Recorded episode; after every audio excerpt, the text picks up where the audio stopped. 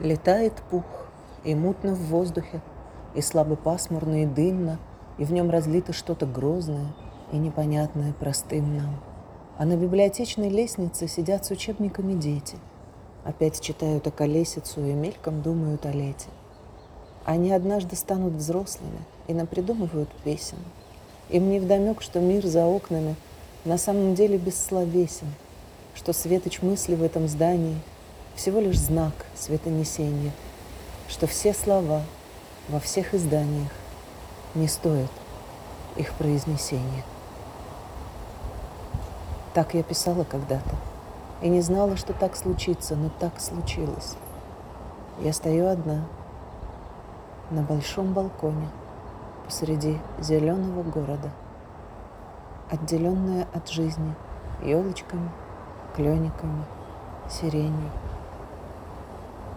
Ветки тянутся ко мне. Пух пролетает мимо.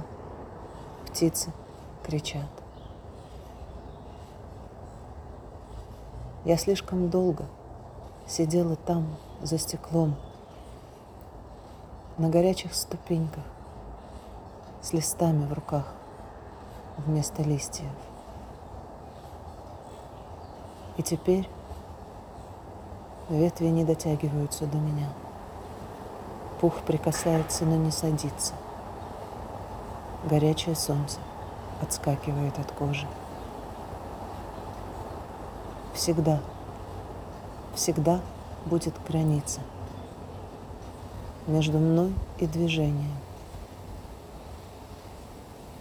Боль проникает в меня медленно, и я рада ей. Так я чувствую движение жизни. Подождите машины, мне хочется кричать и бежать за вами, как дворовой собаке. Но я недвижима. На теплом камне, на большом балконе, окруженном деревьями, облаками, порывами пуха.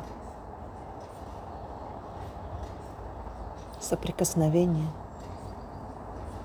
Возможно, тогда, когда о нем не знаешь. И как в движение. В него можно только верить.